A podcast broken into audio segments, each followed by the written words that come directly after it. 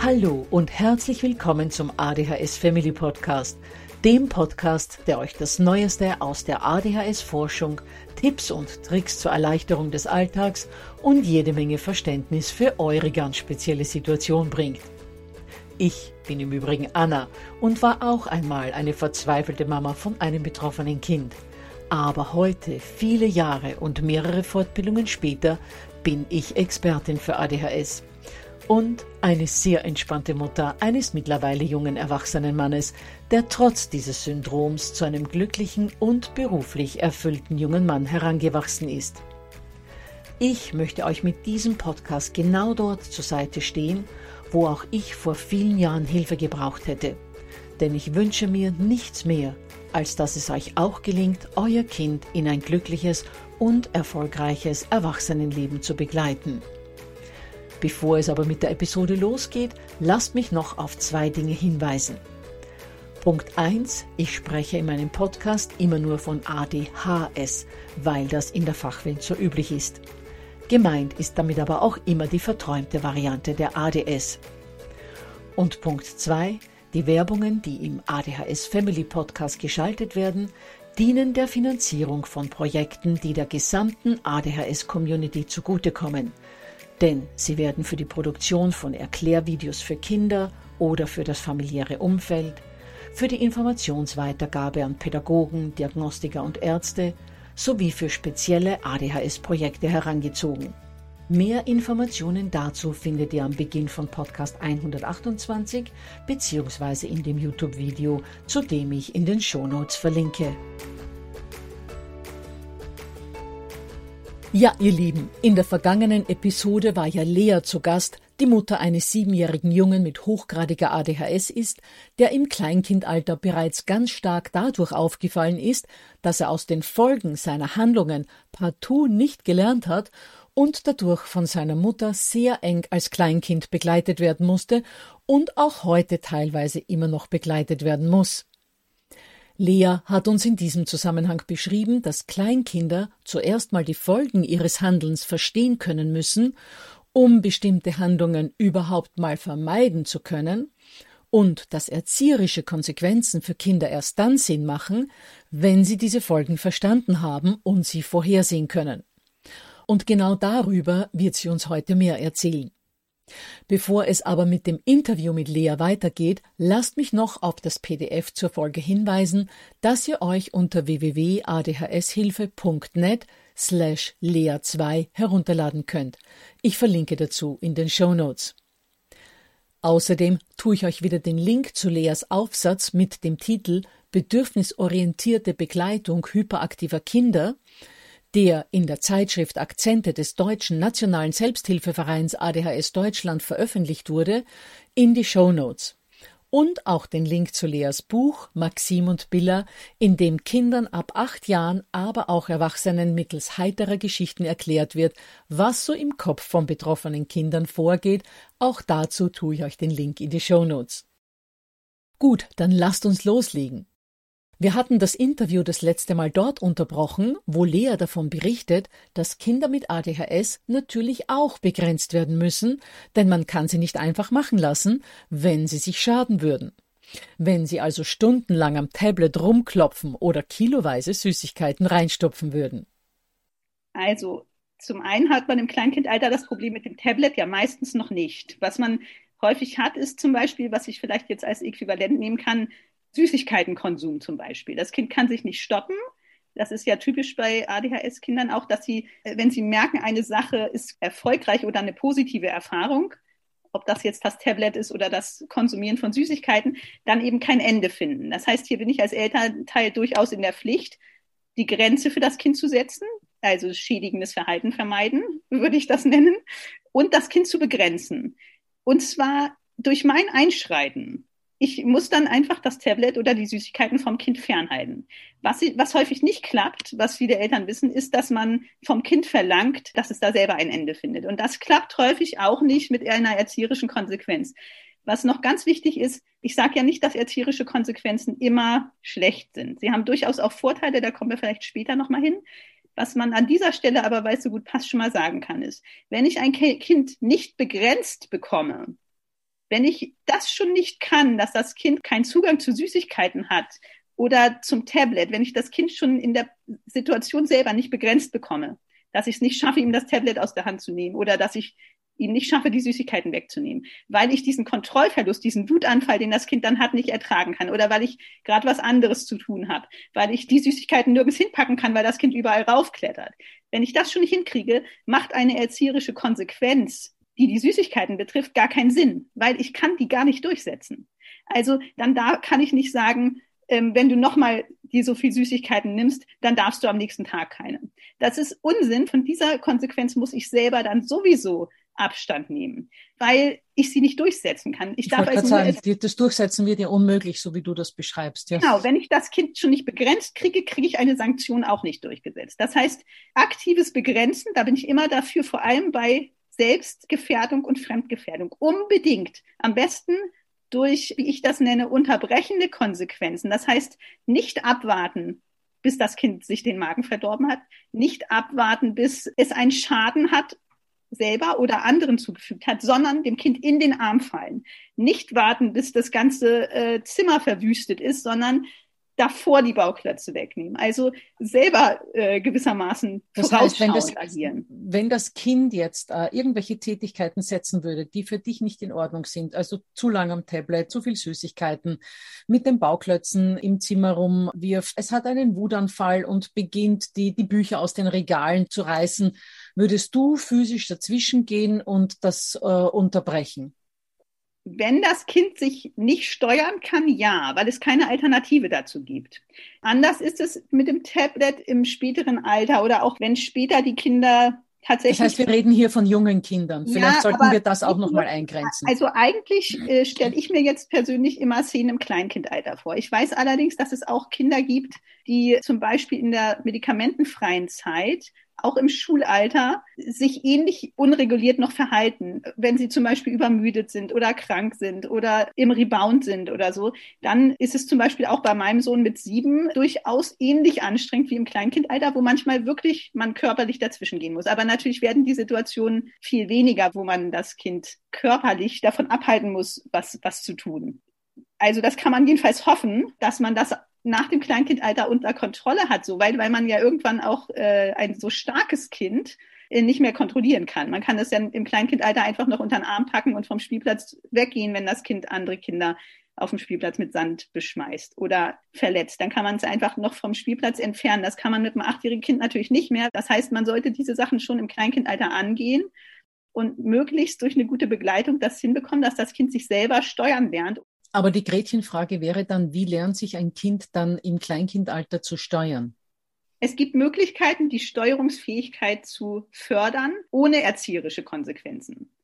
Ja, und nachdem Lea hier ganz vieles zum Zusammenhang zwischen Selbststeuerungsfähigkeit und Konsequenzen erzählt hat, wird es genau dazu auch bald einen Podcast geben, in dem wir hören werden, dass ein Kind natürlich für Handlungen, bei denen es sich noch gar nicht steuern kann, nicht mit Konsequenzen belegt werden darf.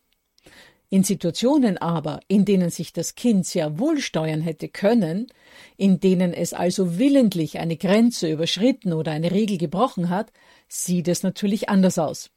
Und da habe ich Lea dann gefragt, wie sie in solchen Situationen reagiert. Das heißt, Lea, was passiert mit all jenen Situationen, wo eigentlich eine Selbststeuerung möglich gewesen wäre? Wie reagiert man dort? Also die erzieherischen Konsequenzen das bedeutet ja, dass ich als Elternteil eine zusätzliche Folge für das Fehlverhalten des Kindes bestimme. Also ich selber setze noch eine Folge. Nicht nur der Boden wird nass, sondern du musst auch aufwischen.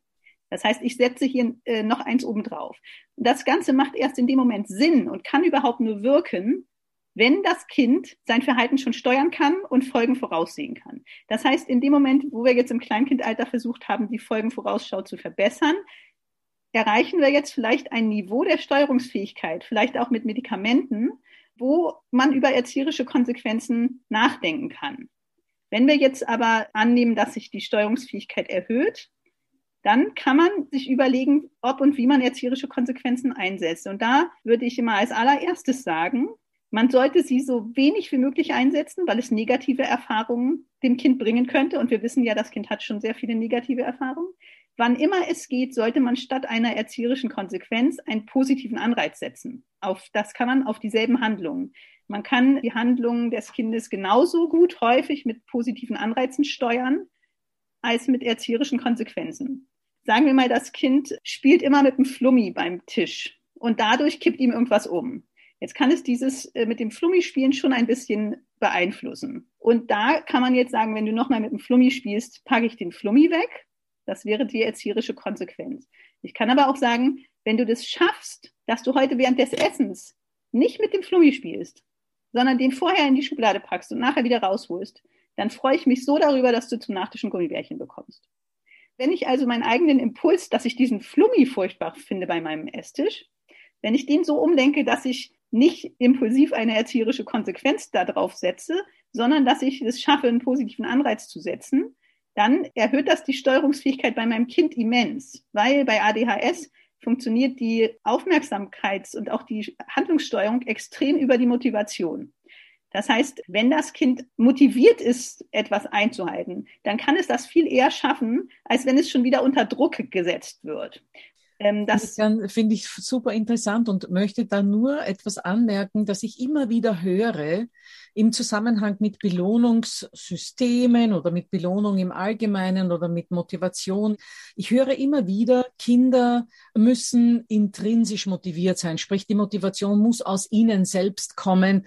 Diese äußeren Anreize, das ist wie wenn ich einem Esel die Karotte vors Maul halte.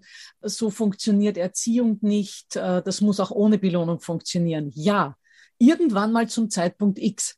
Aber wenn die Kinder das noch nicht gelernt haben, wie fühlt es sich an, wenn ich mich selbst steuere, wenn sie es überhaupt können? Wie fühlt es sich an, wenn ich diszipliniert bin und jetzt die kleine Belohnung nicht nehme und lieber länger warte, damit ich eine große Belohnung komme, also Belohnungsaufschub äh, praktizieren? Wie fühlt es sich an, wenn ich diszipliniert bin und jeden Tag Sport mache, um der schnellste Läufer in der Klasse zu sein oder was auch immer. Wie fühlt es sich an, wenn ich mich selbst motiviere? Dazu müssen Kinder hingeführt werden und zwar durch extrinsische Motivation, sprich Motivation, die von außen kommt. Und wenn das auch ein Gummibärchen ist, das man bekommt, weil man versucht hat, ruhig sitzen zu bleiben oder den, den Flummi eben vorher nicht auszupacken, dann ist das etwas, das mir auf dem Weg zur äh, Motivation, die aus mir selbst heraus entsteht, eine Krücke ist. Und gerade Kinder mit ADHS brauchen das. Das ist ganz wichtig, was du sagst mit diesem auf dem Weg. Weil es ist so, dass Kinder mit einer Problematik in der Aufmerksamkeitssteuerung genau diese Absicht, die sie eigentlich haben, nämlich was Gutes zu tun, jetzt das Glas nicht umzukippen, mit dem Freund zu spielen, äh, die Stimmung beizubehalten, das ganz häufig einfach nicht schaffen. Und zwar, weil die Aufmerksamkeit weg ist, weil sie sich nicht kontrollieren können. Und durch diese positiven Anreize kann ich sie quasi bei der Stange halten. Ich kann ihnen also helfen, das, was sie eigentlich wollen, diese intrinsische Motivation aufrecht zu erhalten. Das ist das Wichtige. Deshalb muss man auch einige Dinge beachten, tatsächlich. Wie bei den erzieherischen Konsequenzen muss man auch bei den positiven Anreizen das Mittel nicht einfach nur so um des Mittels willen wählen, sondern man muss dabei immer auf den Zusammenhang achten. Man muss es immer als Mittel zu einem bestimmten Ziel sehen. Also so logisch wie möglich den Zusammenhang auch erklären. Wenn du es schaffst, dass der Boden nicht nass wird, dann freue ich mich so, weil wir haben dann viel mehr Zeit, nachher Fernsehen zu gucken, weil wir den Boden nicht wischen müssen, dass ich versuche, hier einen logischen Zusammenhang zu zeigen, der dann irgendwann dazu führt, dass das Kind merkt, dass der Becher nicht umkippt, das ist einfach gut, weil der Boden nicht nass wird. Und nicht, weil ich ein Gummibärchen kriege. Und deshalb ist auch das sehr sinnvoll, dass ich diese Gummibärchen oder positiven Anreize nur so lange aufrechterhalte, bis die Handlung automatisiert ist. Auf keinen Fall länger, damit es wirklich irgendwann wieder die intrinsische Motivation hat und weiß, wichtig ist, dass mein Freund mit mir spielt und nicht, dass ich den Gummibärchen kriege. Ja, Lea, also alles wahnsinnig spannend bis jetzt. Jetzt meine Frage an dich. Gibt es auch irgendwelche positiven Aspekte, die du erzieherischen Konsequenzen abgewinnen kannst? Also ab dem Moment, wo die Kinder sich eben so weit steuern kann, dass man sie einsetzen kann, sehe ich durchaus auch einige Vorteile daran.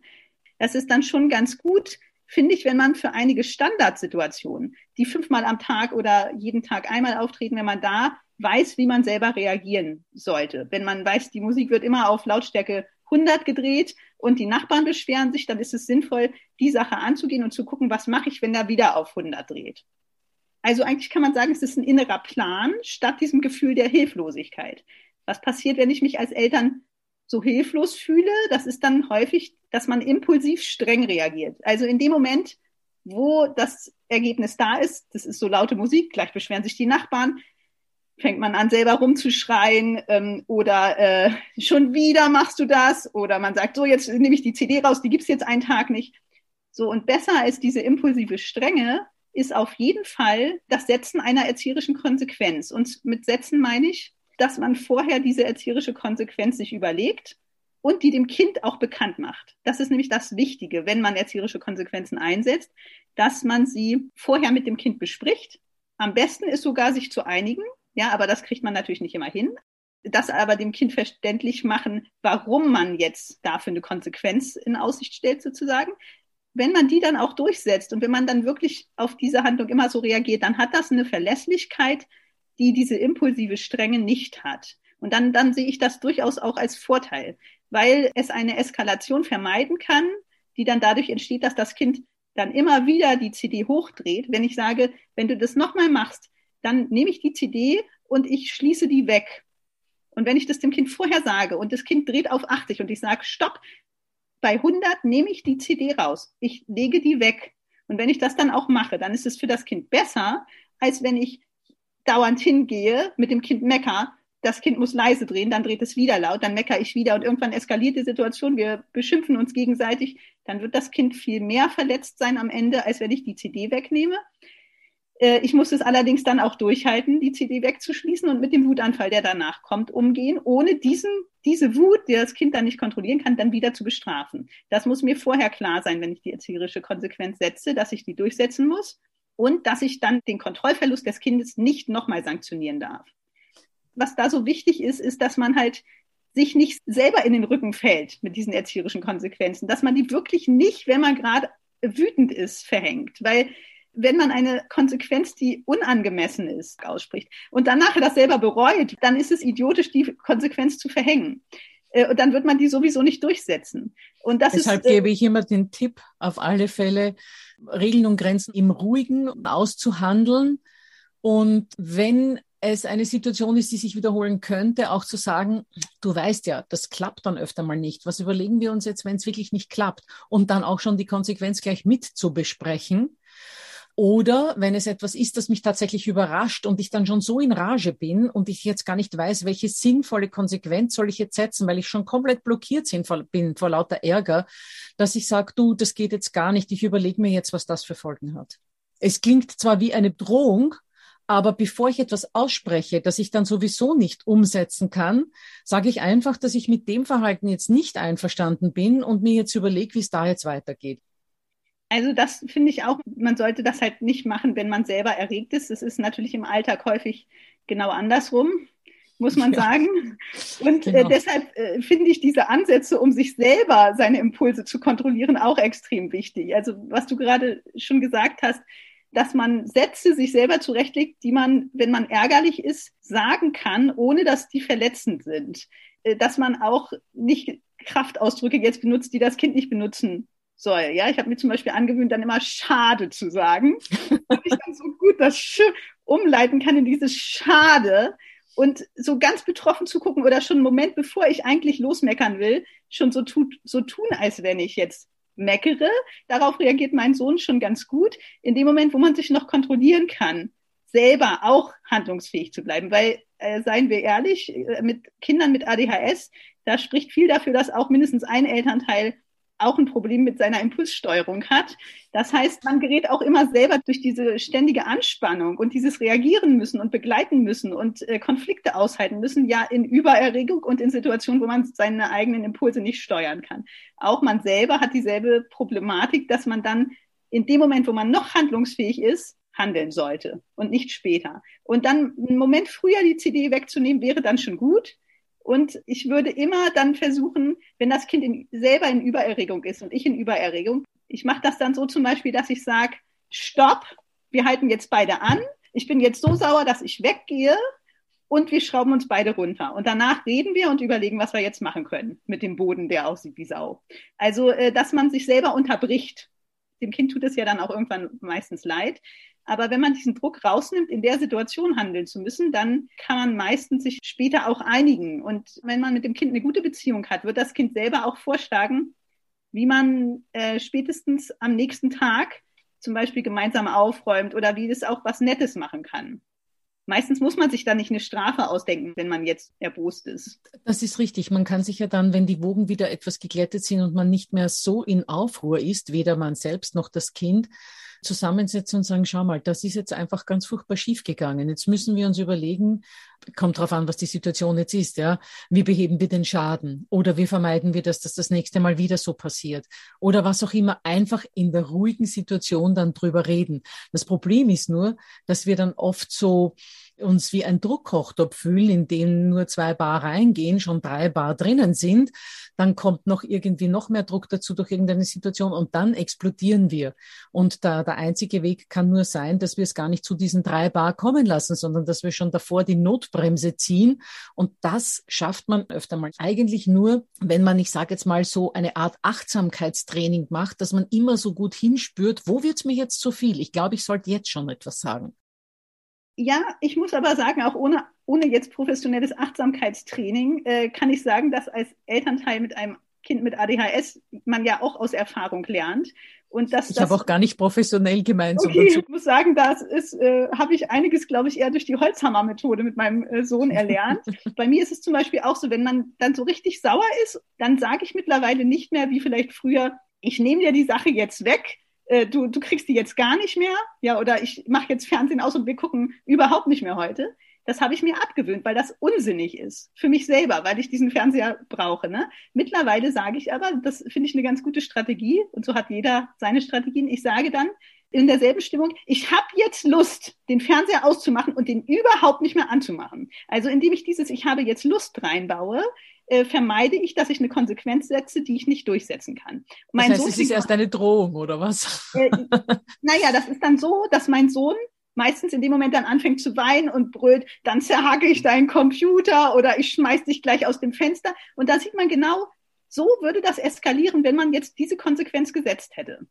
Und dann sage ich, Mensch, ich habe doch gesagt, ich hätte Lust. Ich mache den jetzt aus, bis ich mich beruhigt habe und dann überlegen wir und bestimmt machen, machen wir den auch nochmal wieder an. Also die eigenen Konsequenzen, man muss vermeiden, das ist auch noch ein wichtiger Gedanke, dass die erzieherischen Konsequenzen, die das eigene Hilfsmittel sind und die positiven Anreize auch, die ich ja eher favorisiere, dass die nicht ein unflexibel machen. Weil die Flexibilität im Umgang mit dem Kind, das Beobachten und Reagieren je nach Bedürfnissen von mir selber und vom Kind, das muss an erster Stelle stehen. Nicht der Druck, die Konsequenzen durchzusetzen. Und in diesen Teufelskreis gerate ich aber rein, wenn ich nur in Konsequenzen denke. Ich muss flexibel bleiben. Und das erreiche ich, indem ich keine Konsequenz zu viel verhänge. Das heißt nicht, dass ich weniger handle. Ich soll sogar mehr handeln, mehr begleiten und weniger reagieren. Kannst du das an einem Beispiel festmachen, Lea? Wenn das Kind etwas macht, zum Beispiel um Fernsehen zu gucken. Es guckt Fernsehen und dann ist eigentlich die abgesprochene Zeit zu Ende.